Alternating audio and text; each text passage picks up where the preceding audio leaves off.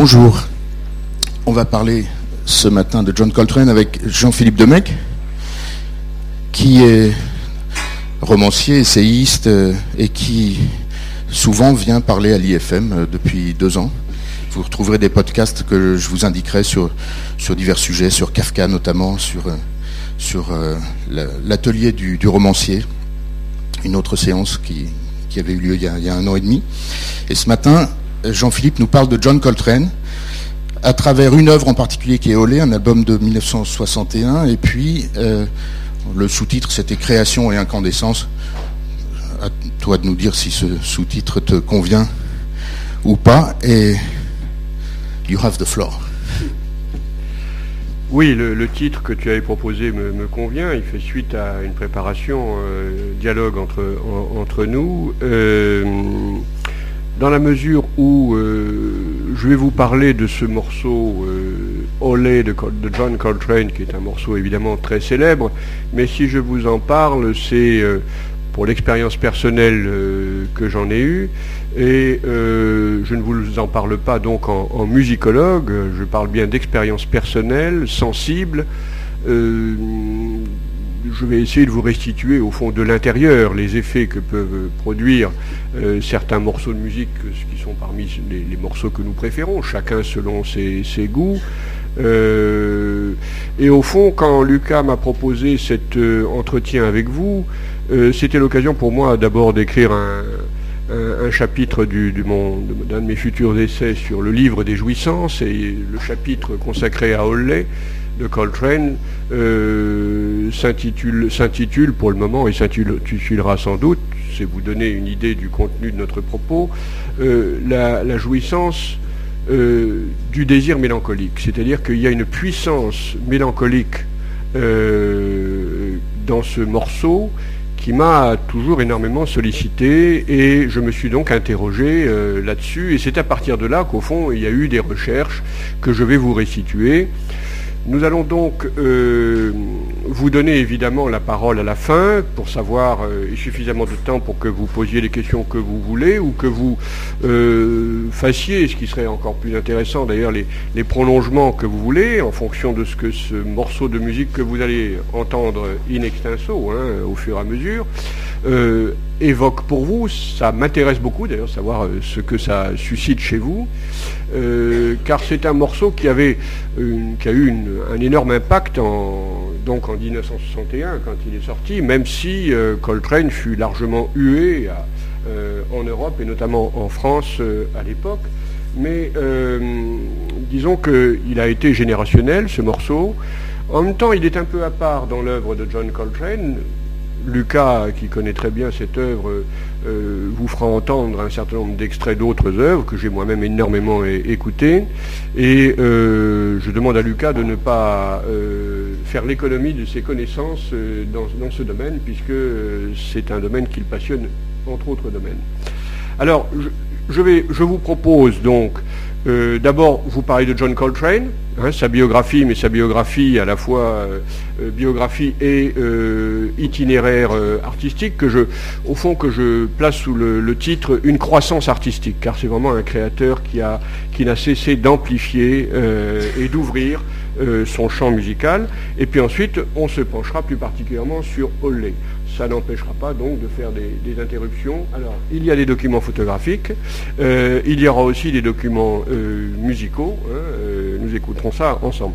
Je précise tout de suite quand même pour Olé, pour que vous puissiez déjà le situer, que donc il a été réalisé en 1961, il a été enregistré à New York le 25 mai 1961. le, et il a été considéré comme une sorte de réponse, pour vous situer le contexte, à un autre morceau célèbre d'un grand jazzman, euh, Miles Davis, qui avait euh, enregistré Sketches of, Spain, euh, Croquis d'Espagne, Sketches of Spain. alors, je vous donnerai ensuite, évidemment, la liste des membres du groupe qui a enregistré ce morceau. Donc, John Coltrane, saxophoniste de jazz, compositeur américain, né à Hamlet, ça ne s'invente pas, euh, en Caroline du Nord, le 23 septembre 1926. est mort à Long Island le 17 juillet 1967. Autrement dit, ce musicien, on en reparlait ensemble tout à l'heure, euh, avec Lucas, ce musicien n'a vécu que 41 ans.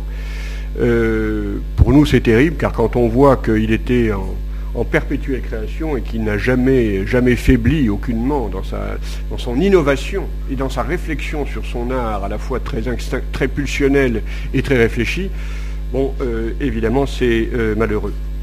Il est, après Charlie Parker, pour les années 40 et 50, si vous voulez, il est considéré comme le saxophoniste le plus révolutionnaire, euh, le saxophoniste d'avant-garde par excellence, meneur de, tous les courants d'avant-garde du jazz puis du free jazz euh, dans les années 60. Et, j'insiste, euh, il est l'un des musiciens les plus importants de la seconde moitié du XXe siècle. Hein, il ne faut absolument pas le cantonner dans une histoire du jazz ou le cantonner dans une histoire euh, de la musique américaine. Non, il est pour les, grands musicologues, aussi bien que pour les grands musiciens, hein, considéré comme un des musiciens les plus importants de la seconde moitié du XXe siècle.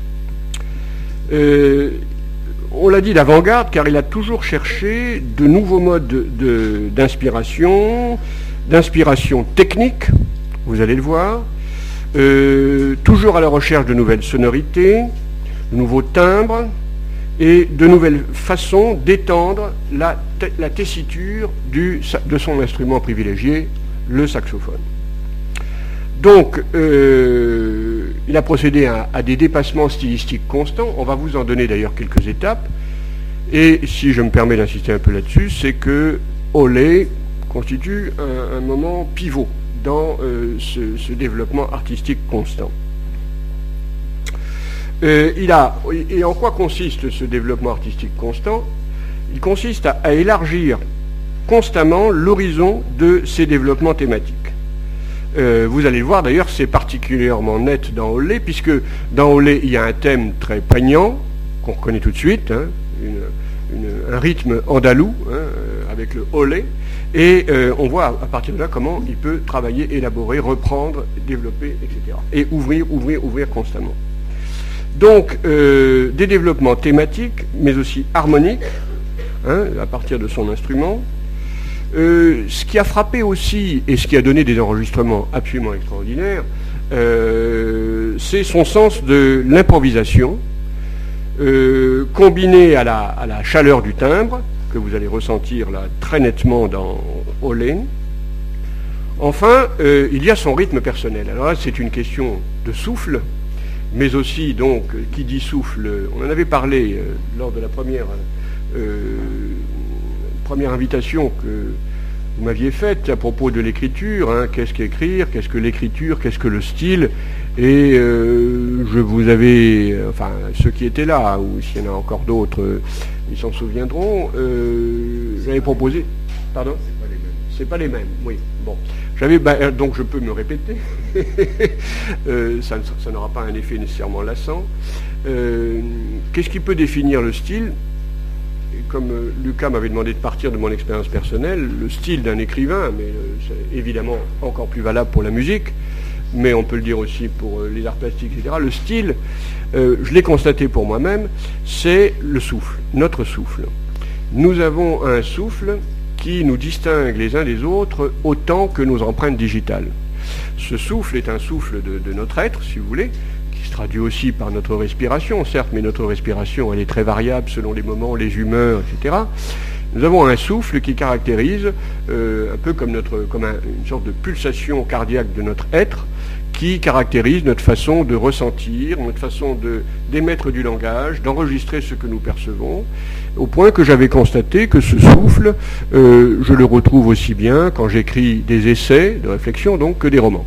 Donc il y a bel et bien quelque chose qui est à la racine de notre être. Eh bien, en ce qui concerne euh, John Coltrane, vous allez le voir quand vous allez entendre le saxo qui commence puis qui reprend, parce que euh, je vais y revenir, hein, quand il dit mais, si je peux faire en, 30, en 30 minutes ce que je peux faire en 10 minutes, pourquoi pas? I like to play long. Donc il, pousse, il pousse, il pousse, vous allez voir, et on se demande jusqu'où il va aller hein, dans, ce morceau et dans bien d'autres. Euh, bon, alors, donc, on considère que sa carrière. alors, je, précise aussi que son rythme personnel qu'il imprime, il conçoit sa musique comme une quête spirituelle. ça, nous, le verrons dans le cours de sa biographie, ça va être très important. C'est-à-dire qu'on va, avec Coltrane, on est à la fois dans la pulsion la plus euh, oui, la pulsion au sens euh, freudien du terme. Hein. on, est il tape dans l'inconscient, il tape dans, dans, l'animalité en nous, et en même temps, euh, il, pousse son cri jusqu'au ciel, et il en est parfaitement conscient. D'ailleurs, dès 1950, il s'intéressera à la philosophie et à la spiritualité, la spiritualité orientale d'une façon particulièrement aiguë et profonde. On considère que sa carrière discographique euh, s'étend sur une dizaine d'années, puisque une douzaine d'années, pardon, puisque, comme je vous l'ai dit, malheureusement, il, est mort jeune, de 1955 à 67. Et euh, dans cette période, c'est dans cette période des douze années qu'il a remodelé le jazz pour le faire déboucher sur le free, jazz et qu'il a influencé les générations euh, de musiciens. Le, le 2 juillet 1955, Coltrane quitte le groupe dans lequel il euh, jouait, de Hodges, probablement à cause de ses problèmes de drogue, et j'insiste car euh, ça va être fondamental à la fois dans sa, pulsion de, musicien et en même temps dans sa chute qui va l'amener ensuite à sa quête spirituelle à laquelle j'ai fait allusion. Donc en fait, il, il, a quand même plongé dans les drogues, puis dans l'alcool dès l'âge de 19-20 ans. Et euh, en octobre, euh, il est appelé par le célèbre trompettiste Miles Davis, euh, qui formait un nouveau quintet. Et voici ce que dit euh, Miles Davis à propos de leur début fracassant. Ça a été tout de suite fracassant. Je me permets de lire ce que j'avais relevé. Il y avait donc Train, parce qu'on le, surnommait beaucoup Train, Call Train. Il y avait donc Train au saxophone et puis ici d'autres musiciens. Et plus vite que je n'aurais pu l'imaginer, la musique que nous faisions ensemble est devenue incroyable. C'était si bon que ça me donnait des frissons, comme au public. Merde, c'est très vite devenu effrayant, tellement que je me pinçais pour m'assurer que j'étais bien là. Peu après, le critique Whitney Balliett a écrit que Coltrane avait et là il cite, Miles cite ce critique euh, de jazz, un ton sec, non, non dégauchi, qui met en valeur Davis comme une monture grossière pour une belle pierre. Fin de citation du critique. Mais Miles Davis continue très généreusement. Très rapidement, Train est devenu bien plus que ça. Il s'est lui-même transformé en diamant.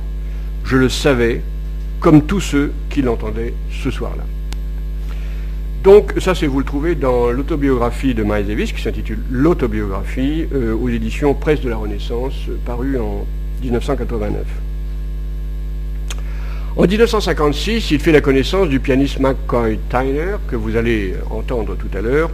Et là encore, ce sera très important sur le plan stylistique. Je le détaillerai euh, tout à l'heure lorsqu'on parlera de, de En 1957, à cause de la drogue et de l'alcool, euh, Miles Davis euh, remplace, euh, congédie John Coltrane et le remplace par le célèbre Sonny Rollins.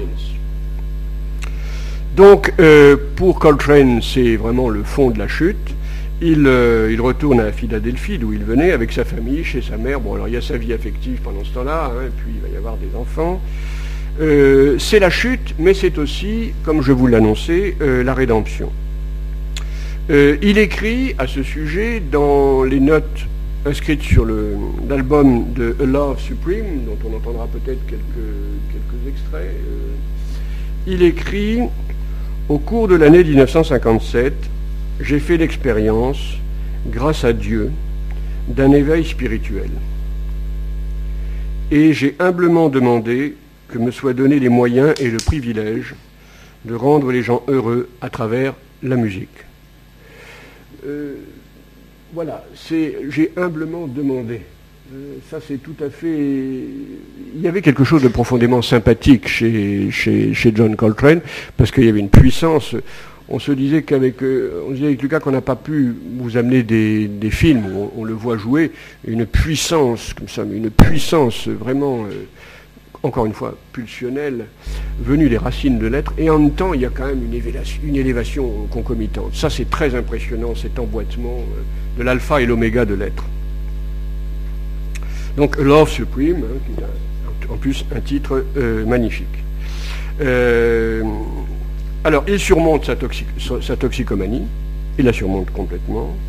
Il signe un contrat avec la maison Prestige Records, et il travaille avec euh, Thelonious Monk à New York. C'est suite, suite avec cette collaboration avec cet autre grand génie euh, du jazz, Coltrane se met à, développer son style danse, c'est là que ça y est, il affirme son style danse caractéristique, euh, qui consiste à l'époque à faire déferler à toute allure sur ses auditeurs des torrents de notes entrelacées et convoluées. Donc là, le, principe du torrent de notes entrelacées, convoluées, qui reviennent, qui repartent, comme des flux accélérés, ça c'est euh, très caractéristique, au point que euh, le célèbre critique de jazz euh, Ira Gittler a nommé cela Sheets of Sounds, c'est-à-dire les nappes de son. Giant Step étant son premier album en tant que leader du groupe.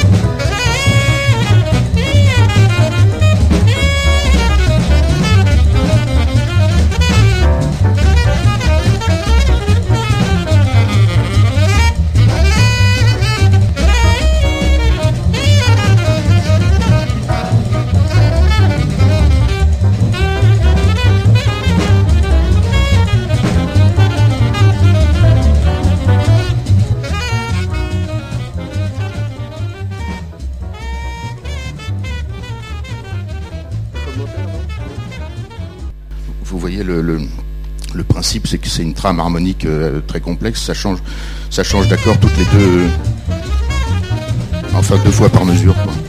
Et, le pianiste n'y arrive pas. Et euh, euh, grand merci parce que ça permet de, comprendre de l'intérieur. Je ne suis pas musicologue, donc je n'ai pas toujours le, vocabulaire analytique en revanche, euh, là, vous, percevez sûrement en intuition, euh, grâce à ce rapport entre la, partition et le son, euh, le, travail structurel de, John Coltrane. Alors, c'était à l'époque, bon, il y, a eu Giant Steps, mais d'ailleurs, il, retrouve le groupe de Miles Davis à cette époque-là, et il enregistre des chefs-d'œuvre très connus comme Stones. Je vous prie de m'excuser, c'est 1960. Pardon, je me suis trompé, c'est 1960. Giant Steps. Autant pour moi. Il est un peu tôt. Euh, moi, j'avais. 1960. C'était en Giant Steps, c'est vraiment. Non. Et ensuite, il, le fait indépendamment de Miles Davis dans son premier, son premier groupe à lui. Euh, mais il y a Kind of Blue, que peut-être qu'on écoutera euh, tout à l'heure, mais enfin, on, pourrait passer notre, notre matinée à écouter de la musique. vous pouvez l'écouter chez vous. En mars, euh, tournée en, Europe, alors cette fois avec, euh, il retrouve le groupe de Miles Davis, le, Miles Davis Sextet. Son style euh, révolutionnaire est très mal accepté en Europe. Il se fait siffler lors d'un concert à l'Olympia. Alors ensuite, il y aura la salle Playel, mais ce sera un peu plus tard. carrément sifflé. Hein. ensuite, il forme ensuite son quartet, il enregistre des disques qui sont considérés comme la quintessence euh, de son art, dont My Favorite Things euh, et Olé, aux influences hispaniques. Ça, on va en parler évidemment euh, dans peu de temps. Il découvre à cette époque le saxophone soprano et il considérera que cette découverte va modifier sa conception du saxo ténor euh, qui l'aide à explorer toute l'étendue de l'instrument. Et ça, c'est important chez lui, c'est toujours essayer d'explorer toute l'étendue, le potentiel d'un instrument, euh, d'une voix qu'il a découverte ou d'un type de musique qu'il rencontre, vous allez le voir, avec euh, d'autres traditions musicales qu'il va bientôt croiser.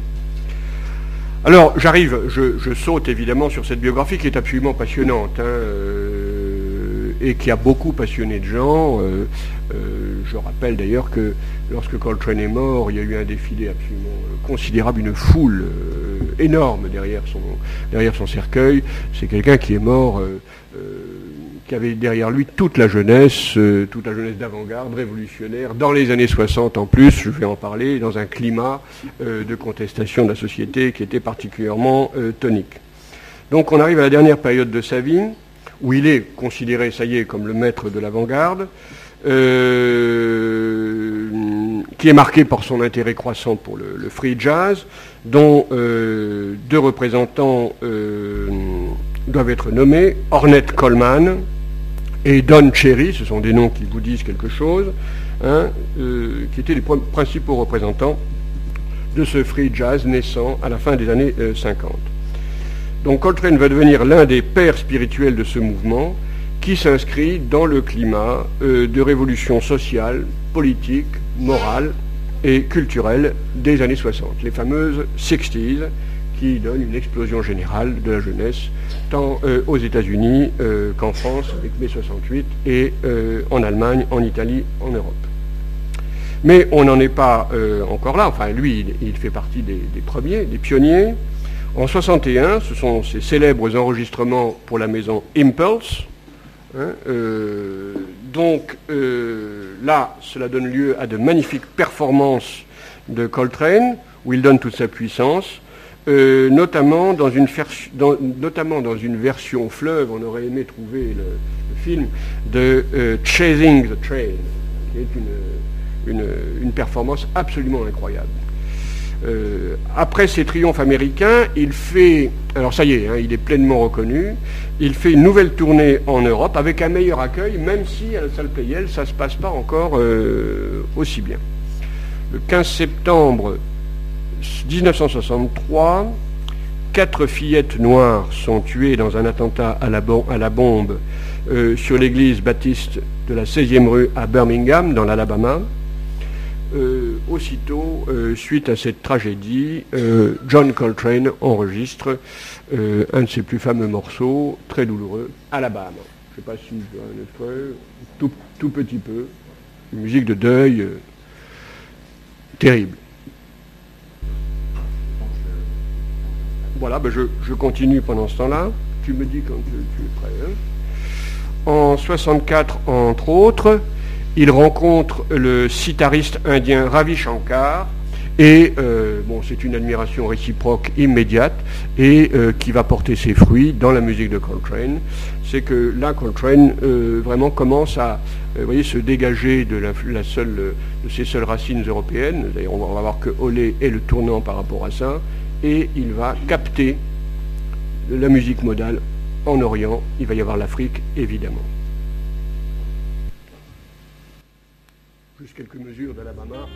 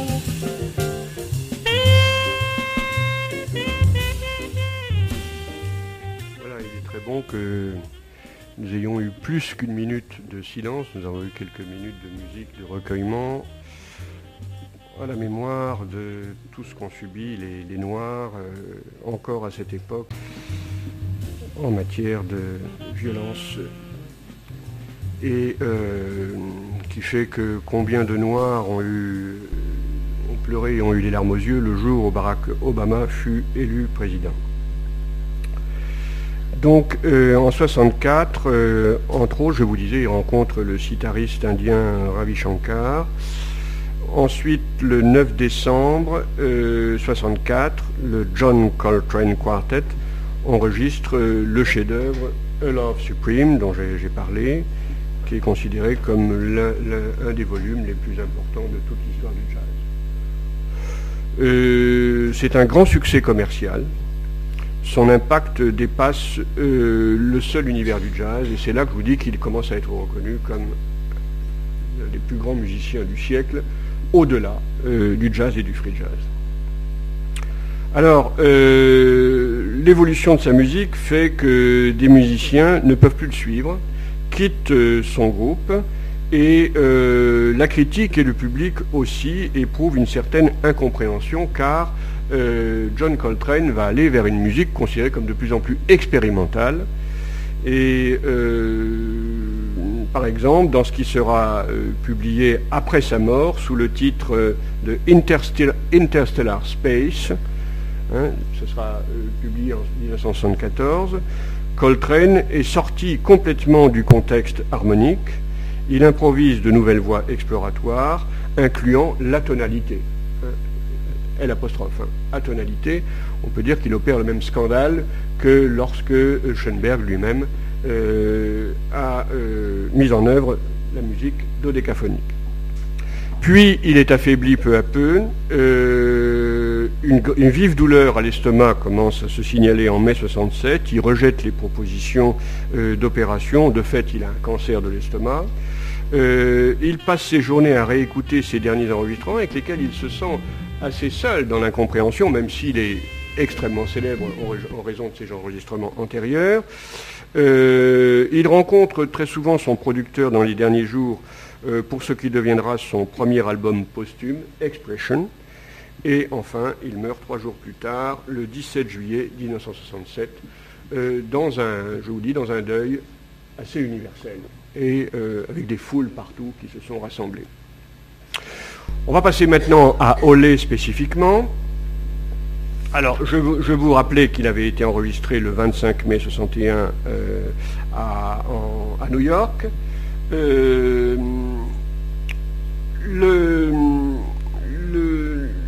le, titre, original, c'était Original Untitled Ballad. Euh, ce titre était une sorte de réponse à euh, Sketches of Spain, comme je vous l'ai dit, de Miles Davis. Le morceau dure 18 minutes 15. On va commencer à le faire entendre. on peut commencer pour le début parce que c'est plutôt après qu'on va, qu'on va entendre son saxo. Donc John Coltrane est au saxophone soprano, Eric Dolphy à la flûte, Freddie Hubbard à la trompette, McCoy Tyner donc au, piano, euh, à la basse, contrebasse, Reggie Workman et Art Davis, et Elvie Jones à la batterie. C'est son neuvième album. Donc c'est considéré comme une balise marquante à plus d'un titre dans son œuvre. Euh, d'abord, le quartet traditionnel est pour l'occasion augmenté de quatre musiciens.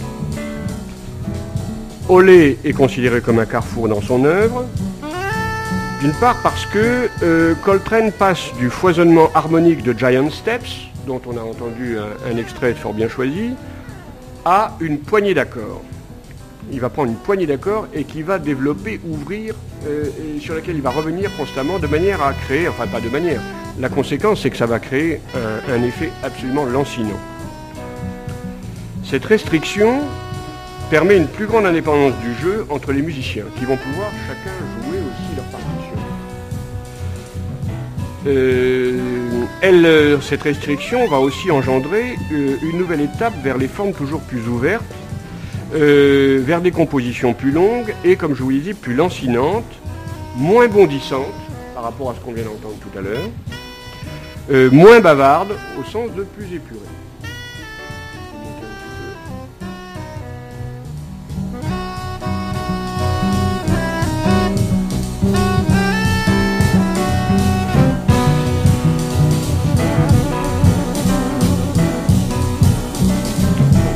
Il emprunte à, la musique espagnole, son tempérament tourmenté, mais il reprend dans une fluidité entraînante.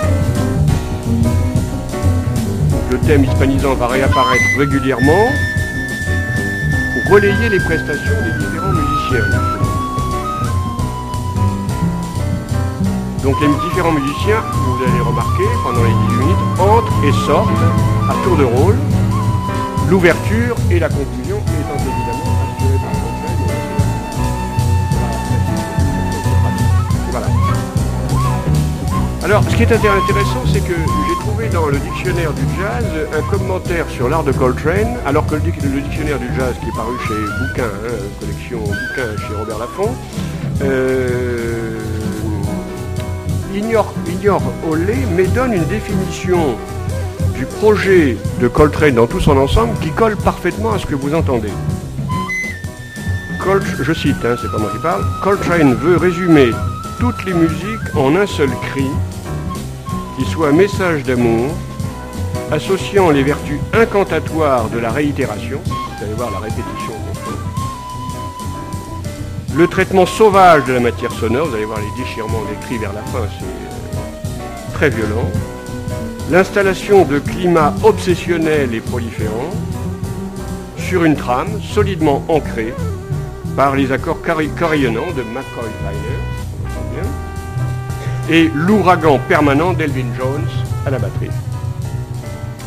Euh, donc ça c'est intéressant comme commentaire parce qu'il ne parle pas de, il mais c'est exactement une description synthétique de l'effet de Holley. Donc euh, l'Espagne.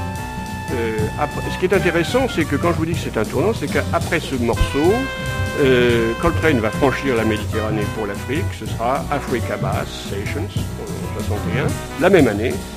Puis euh, il, il de plus en plus vers l'Orient et, comme je vous l'avais dit, plus particulièrement l'Inde.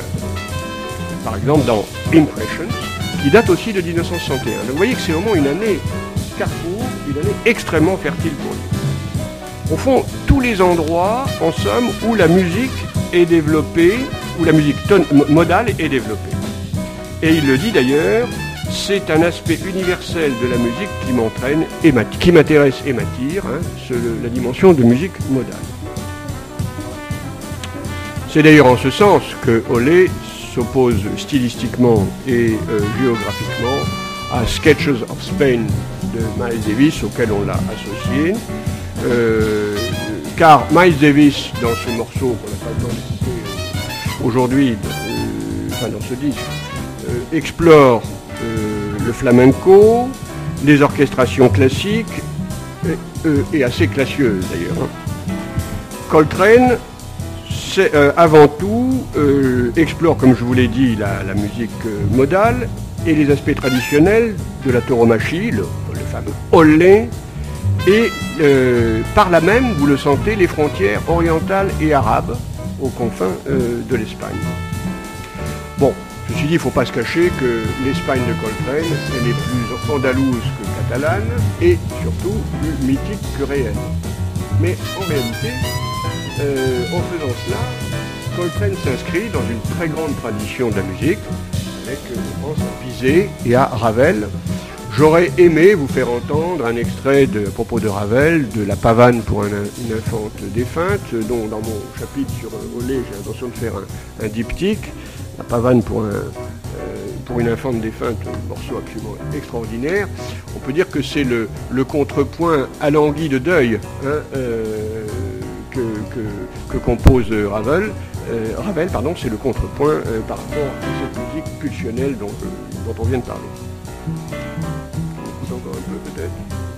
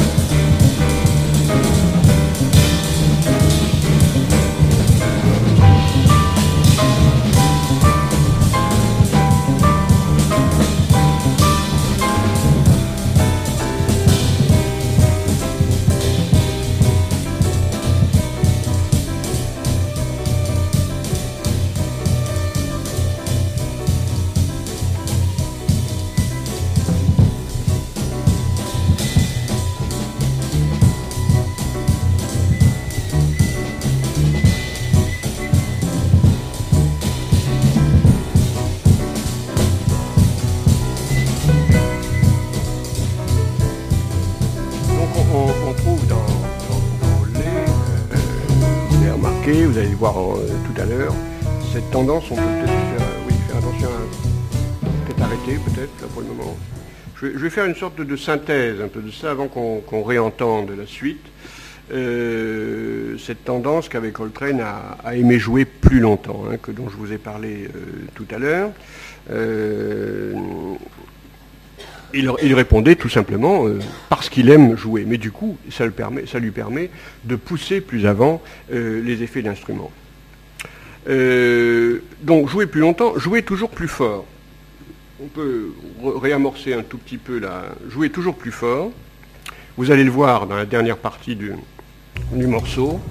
Euh, fait partie de ces morceaux répétitifs, obsédants, entêtants, qui confinent à la transe. Et on a l'impression qu'à la fin, on, est, dans ce genre d'état. De jouer également toujours plus haut.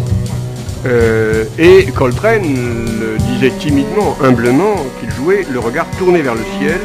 Et sa musique ici produit un sentiment d'ascension, et en même temps, euh, dans ce crescendo continu, un sentiment d'un, vous l'avez déjà senti d'ailleurs, dit tout à l'heure, un sentiment d'horizon qui recule à perpétuité. C'est une musique très rapide, musique de. Pour faire référence à une conférence précédente, j'ai toujours pensé que si on devait faire enfin un très bon film sur la Formule 1, il faudrait mettre là par exemple.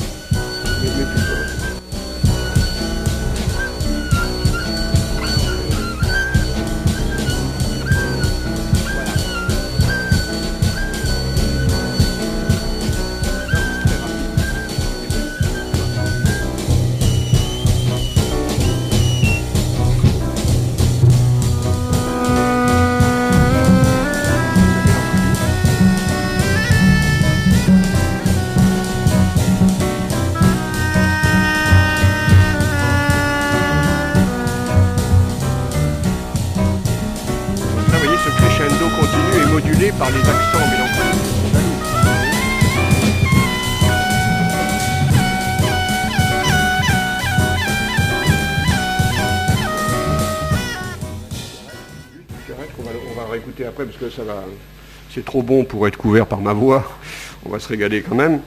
Euh, oui, alors euh, vous avez vu comment ce, crescendo, qui, on sent que ça monte, ça monte, en même temps il est modulé constamment par la reprise euh, des accents andalous.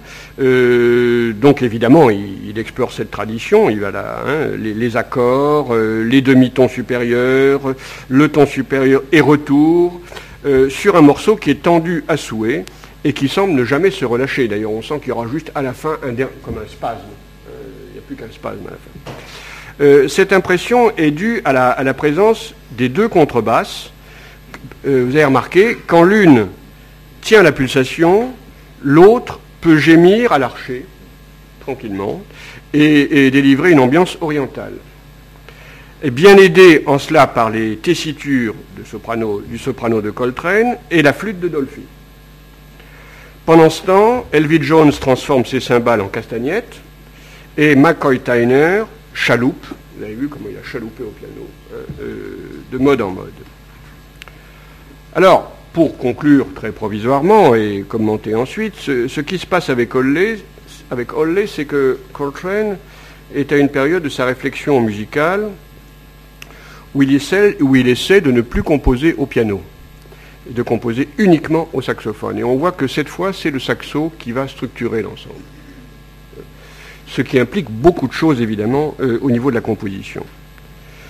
Donc, dans sa croissance, euh, dans la croissance artistique constante de, John Coltrane, Olé est, euh, en un sens, l'adieu à la famille adoptive, à l'Europe, pour la quête des racines africaines puis orientales.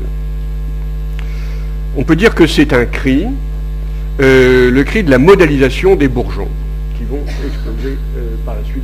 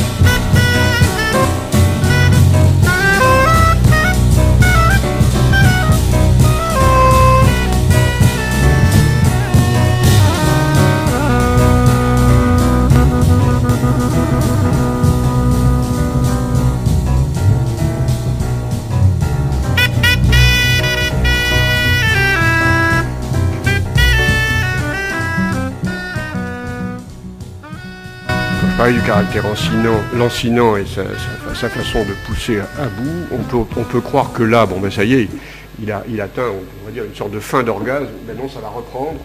Ça va reprendre et ça va remonter dans une stridence absolument incroyable. Et en même temps, vous sentez toujours la mélancolie de l'accent andalou par-dessous. et à la fin, il y a vraiment la bête, ça, ça euh, mais ça, ça, tape vraiment euh, métaphysiquement et physiquement euh, extrêmement fort. Il n'y a pas de psychologie là-dedans, on passe du physique au métaphysique directement. On, continue un tout petit peu ou un petit peu pour... Hein.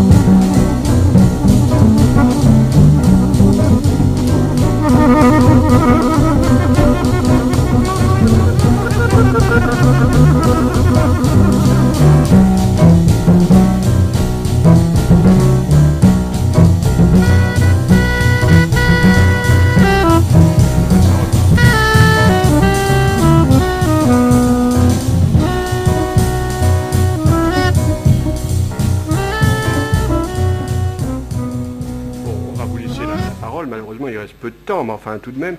Je, voudrais juste terminer sur une, expérience dont on parlait, euh, Lucas et moi. Euh, l'un des derniers morceaux de, Coltrane euh, enregistré de son vivant s'intitulait Home. Home, c'est le cri originel. si pour la civilisation chrétienne, au commencement était le verbe, pour l'Orient, au commencement était le souffle. Hein, dans le sens que je vous exprimais d'ailleurs tout à l'heure, le souffle de l'être. Et ce souffle est appelé Om, enfin on le traduit Om dans notre langue, euh, A-U-M. Et euh, Coltrane a, composé un dernier grand, grand, grand morceau qui est une véritable, enfin qui est le retour aux sources à ce cri originel, à ce souffle originel par la musique, qui est une véritable cacophonie de tous les instruments. On a l'impression d'entendre euh, toutes les forces de la nature et de tous les animaux toutes les forces de la nature et tous les animaux euh, du temps de la préhistoire. Et en fait, tous les instruments crissent les uns contre les autres, etc. il n'a pas été suivi là, mais moi je me souviens que j'ai beaucoup écouté euh, ce morceau quand j'étais jeune et ça m'a énormément ouvert d'espaces musicaux et évidemment mentaux. Hein. voilà, je tiens à terminer là-dessus sur cette extrême audace de sa musique sur la fin. Voilà, alors il reste peu de temps pour les questions, mais euh, vous en avez peut-être ou peut-être. Euh, j'aimerais savoir, est-ce que c'est une musique qui vous parle à vous, euh, dans votre génération, ou est-ce que ça vous paraît déjà un peu daté? C'est du Mozart pour vous? C'est On peut donner le micro peut-être Ici. Ah, voilà. Merci de, d'exprimer votre Non, je voulais dire juste que j'adore le jazz. Ah. J'écoute souvent. Enfin, je connais pas énormément de compositeurs. Enfin, je connais bien Miles Davis. Euh, j'ai entendu récemment euh, une chanson sur Taste of Jazz que j'écoute souvent dans la voiture. Euh, voilà, ben, un morceau magnifique, faut que je le trouve. Et j'ai même noté l'auteur, c'était le quelque chose d'automne. Je sais plus, c'est un morceau apparemment très connu. Ah oui. Comment c'est? C'est quoi? Non, c'était pas ça. Non, non. Je crois que c'est un compositeur italien ou quelque chose comme ça. Enfin bref, je vous dirai la prochaine fois. Mais en tout cas, c'est une très belle musique et je pense que c'est pas les questions de génération. D'accord. D'accord. en tout cas, c'est mon avis. oui, oui, oui, mais c'est intéressant, oui, oui. Donc voilà. Et en plus, euh, comme vous dites, les circonstances, on est en voiture, etc. C'est une musique extrêmement moderne. On peut dire que pendant que euh, l'Europe hein, a déconstruit la musique, etc., de son côté, il y a de ce côté-là une musique totalement déconstruite et en même temps complètement structurée de l'intérieur, de façon tout à fait différente de la nôtre, et qui exprime euh, complètement le rythme. Je trouve que c'est une musique avec beaucoup d'émotions. Oui, je sais pas, ça fait toujours rêver, penser. voilà. Ça détend énormément aussi. Donc, j'aime beaucoup beaucoup d'émotions, de sensations, et en même temps, on sent que c'est extrêmement construit, parce que Coltrane est un artiste euh, extrêmement réfléchi, vous voyez. C'est pour ça, ce qui est fascinant, c'est qu'on a l'impression qu'il relie toutes les, les, postulations de l'être humain. Quoi. Merci beaucoup. Oui, oui, mademoiselle, vous voulez intervenir, oui. Moi, je voulais dire que le jazz, c'est assez intemporel. Donc, euh, ah. à notre âge, nous, on peut encore écouter. Et ce que j'aime beaucoup, c'est que le, par exemple avec John Coltrane, Coltrane, c'est que euh, bah, son souffle, comme vous dites, ça se substitue aux paroles d'un chanteur. Donc il y a un phrasé. Euh, ah oui, oui. Voilà, il n'y a pas de paroles, mais il dit ah qu'il y a un discours, il y a, des émotions. Il y a un discours en fait, on peut comprendre ce que John Coltrane essaye de nous dire alors qu'il n'y a pas de mots, il y, a juste le langage et la musique. C'est ah ça que j'aime beaucoup. Ah oui, donc ça c'est vraiment, euh, ça me fait plaisir, ça veut dire vraiment que ça vous parle, donc c'est le cas Oui, oui ça me parle, voilà. Ah oui, exactement, oui. oui, Mademoiselle également euh, Moi ce qui me fascine assez dans le jazz, c'est qu'on a l'impression que c'est une musique qui est, euh, qui est très travaillée, très contrôlée et qui laisse une place à l'improvisation qui est impressionnante. Et que chaque artiste peut se laisser aller sur un morceau de jazz.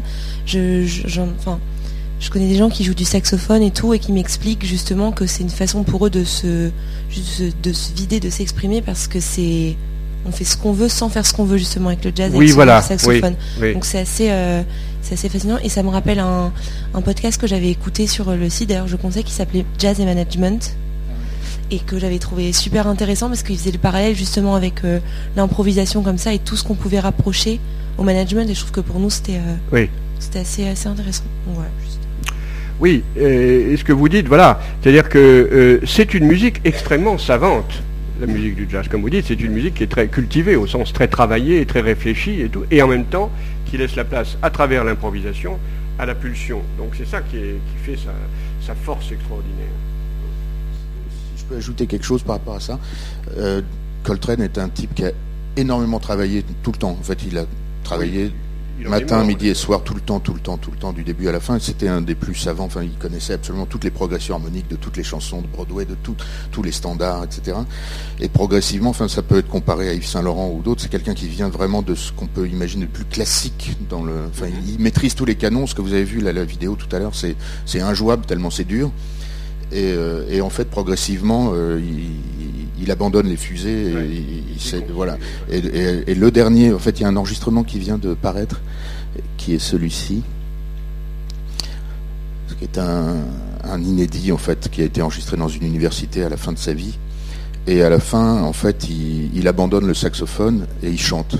Et il se, il se frappe le, le, torse. Alors il y a plein de gens qui l'ont abandonné en cours de route. Tu parlais des gens qui ont sifflé à, Paris. En, plus, à Paris, on comprenait. Enfin, à Paris, c'était.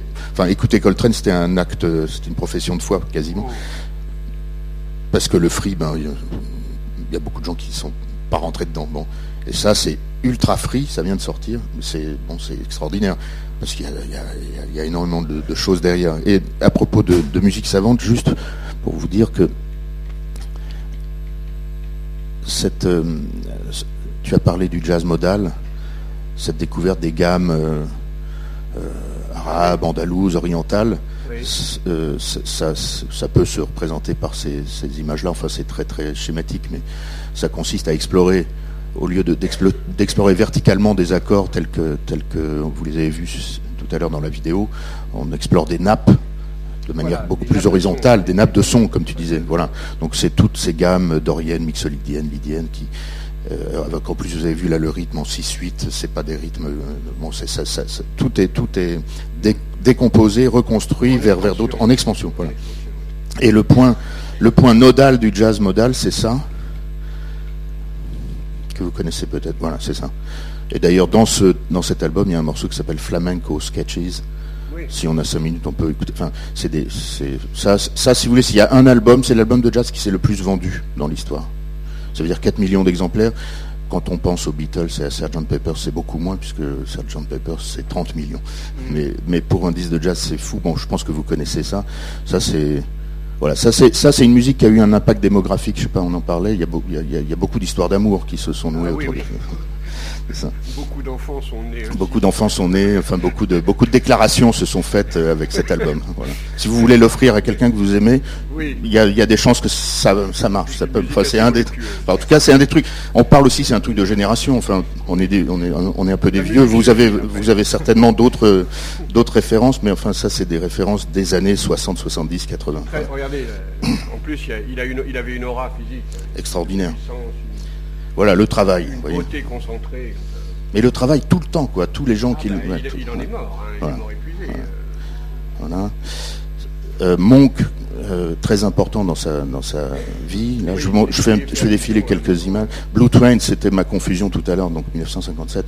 Giant Steps, 1960. Et alors, euh, quelque chose de très important aussi par rapport à toutes nos discussions ici, ce qui est très important pour, le, pour comprendre le, la, la la pérennité, la solidité euh, de, l'œuvre, c'est qu'il a pu pendant presque dix ans travailler avec le même, la même formation. Donc, euh, et curieusement, il n'y a pas beaucoup de photos euh, du, groupe ensemble. Donc Elvin Jones, qui est un batteur de trance, enfin un batteur qui, parmi tous les batteurs, c'est celui qui est le plus proche de, de la, de, de, l'Afrique. Avec une, lui aussi, il a rendu batteur. Jimmy Garrison, un contrebassiste extrêmement euh, solide et primitif. Enfin, c'est quelqu'un qui n'était pas du tout dans la, dans la sophistication. C'était un son très profond et, très peu de notes. Et McCoy Tyner, qui était lui, alors justement, un, maître de, des expansions modales. Voilà. Hein, ça, compte beaucoup dans le dans dans, l'impact de, l'œuvre. tu es d'accord avec ça? Et là, cette photo, alors, elle, est assez exceptionnelle. Moi, en tout cas, elle me touche. C'est le quartet sans Coltrane à Amsterdam en 1963. Donc, vous voyez Elvin Jones à gauche, euh, Mike Tanner au centre et Jimmy Garrison à, droite. Et c'est un critique de jazz néerlandais qui avait organisé le festival euh, et donc il le promène dans les rues d'Amsterdam. Je suis tombé sur cette photo il n'y a pas longtemps, je trouvais que bon. Oui, elle est très belle. Ça, donc ça, ça, ça, si vous voulez, c'est vrai, tu as raison de dire, ça n'appartient pas à l'histoire du jazz. C'est un moment de la, pop culture mondiale en fait, ah cet, album-là. Comme, comme Kind of Blue, si vous voulez. Il n'y en a pas beaucoup des, moments comme ça. Écouter ça, ça voulait dire faire partie d'une d'un mouvement, d'une dynamique historique. C'était le protest song aussi hein, à l'époque. Il y avait pendant ce temps-là le protest song. Et puis, euh, ceci qui est assez intéressant aussi, c'est à San Francisco, il y a une. Alors, c'est une dérive, évidemment. Enfin, il y a une église John, John Coltrane. Et puis une photo. Euh, oui, tout jeune. Voilà. Bon, il a perdu ses parents jeunes, etc. Enfin, il y a eu aussi beaucoup de malheurs au départ. Hein. Pas autant que pour Ray Charles, mais enfin, quand même. Est-ce qu'on a le temps d'écouter trois minutes de musique ou vous avez cours maintenant? Vous, On peut? Si vous euh, voulez, moi, si, pardon. Il y a des questions hein? Non, c'est pas une question, c'était juste, un, commentaire euh, au niveau de. Ben, je suis tout à fait d'accord avec Sarah, qui le jazz c'est totalement intemporel et aussi je pense que c'est totalement sans frontières. Euh, moi, par exemple, je, suis brésilien et au Brésil ça s'écoute beaucoup et il a beaucoup la bossa nova et de la musique brésilienne qui a beaucoup d'influence sur les jazz aussi, de Tom Jobim, Chico Buarque, enfin tous les musiciens. Euh, surtout des années 50, des années 60. Euh, moi, j'ai écouté beaucoup euh, de jazz pendant mon adolescence, de Miles Davis, de Doo-Bop, l'album Doo-Bop, par exemple, ça a beaucoup m'a influencé. Et récemment, j'étais dans le concert de Herbie Hancock. Enfin, moi, je, pense qu'il un contre, mais je pense qu'au niveau de qualité musicale, c'est beaucoup plus que c'est ce que c'est fait aujourd'hui et, que les gens écoutent beaucoup plus euh, Dave Guetta et des musiques. Euh, je pense qu'au niveau des qualités euh, musicales, des richesses, c'est beaucoup plus. Clint Eastwood dit que les États-Unis ont offert au monde au XXe siècle le cinéma et le jazz. Et tu parlais le, cinéma et le jazz. Ah oui, oui. Et, tu parlais de, de mouvement, de vitesse. Les deux oui, c'est vrai, c'est vrai. D'ailleurs, par rapport à ce que, ce que disait mademoiselle tout à l'heure sur l'improvisation, etc., on peut dire au fond que le jazz est une très bonne illustration d'une des choses qui a été fondamentale dans la création, dans la création du XXe siècle, aussi bien en peinture qu'en poésie et en musique. C'est, en, bon, en peinture, c'est l'utilisation de la réserve, c'est-à-dire qu'on n'achève pas hein, l'esquisse ayant, conquis ces, lettres de noblesse au XIXe siècle. Ensuite, on va au-delà de l'esquisse, hein, on n'achève pas, et c'est ce qui va permettre justement des échappées, des ouvertures, des expansions de l'image. Bon ben, sur le plan de l'improvisation, euh, sur le plan musical, l'analogue de cela, c'est l'improvisation, et c'est ce qui permet en effet, là aussi, des échappées formidables. Et c'est des zones de créativité qui s'ouvrent, qui s'ouvrent pour le créateur, mais aussi pour l'auditeur, puisque justement, l'improvisation laisse aussi la réserve. Euh, l'analogue de la réserve sur le plan pictural. Mais ce que vous dites d'ailleurs, euh, en effet, euh, pour ça que je vous posais la question, est-ce que c'est une musique qui vous parle encore, etc. Elle est ancrée dans une époque et en même temps elle traverse le temps. Bon. Mais euh, en effet, vous vous rappelez d'autres hein, sources. On pourrait aussi un jour faire ici même une conférence sur James Brown. En quoi James Brown a été au carrefour d'énormes, enfin de tout ce qui se fait aujourd'hui. Hein. Euh, outre que le, personnage est, très intéressant sur le plan politique, euh, etc.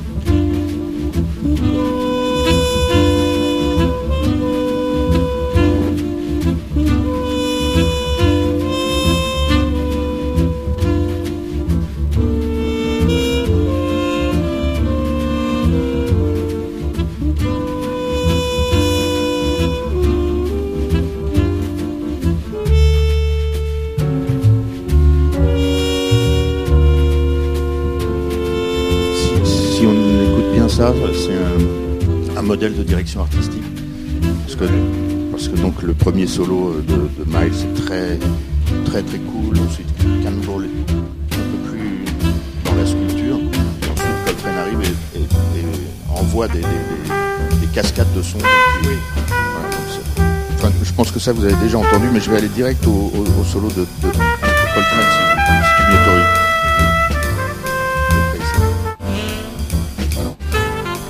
la fin du solo de d'alto et après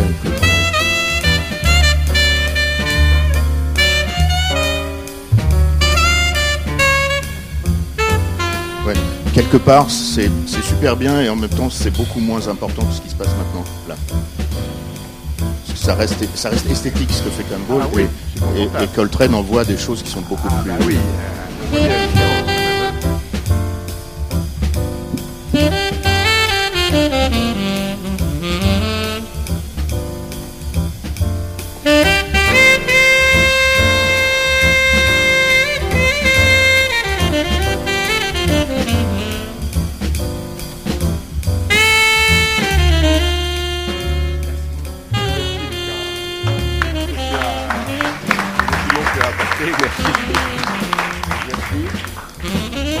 Moi j'ai un bonheur, c'est que j'ai senti qu'au fond, euh, ça vous concerne cette musique aussi, alors que moi elle me concernait beaucoup. Euh, on a eu un moment de partage. Merci. Merci beaucoup Jean-Philippe. Il n'y aura pas de SAS mardi prochain puisque c'est le 11 novembre. Et pour le 18, il y a un petit flottement euh, dans le programme. je vous informerai via la page Facebook que beaucoup d'entre vous suivez. Ça devrait être précisé dans les jours qui viennent. Et, une réapparition de James Brown, je crois, c'est ça, non La date est prise pour un James Brown euh, quand tu, quand tu voudras.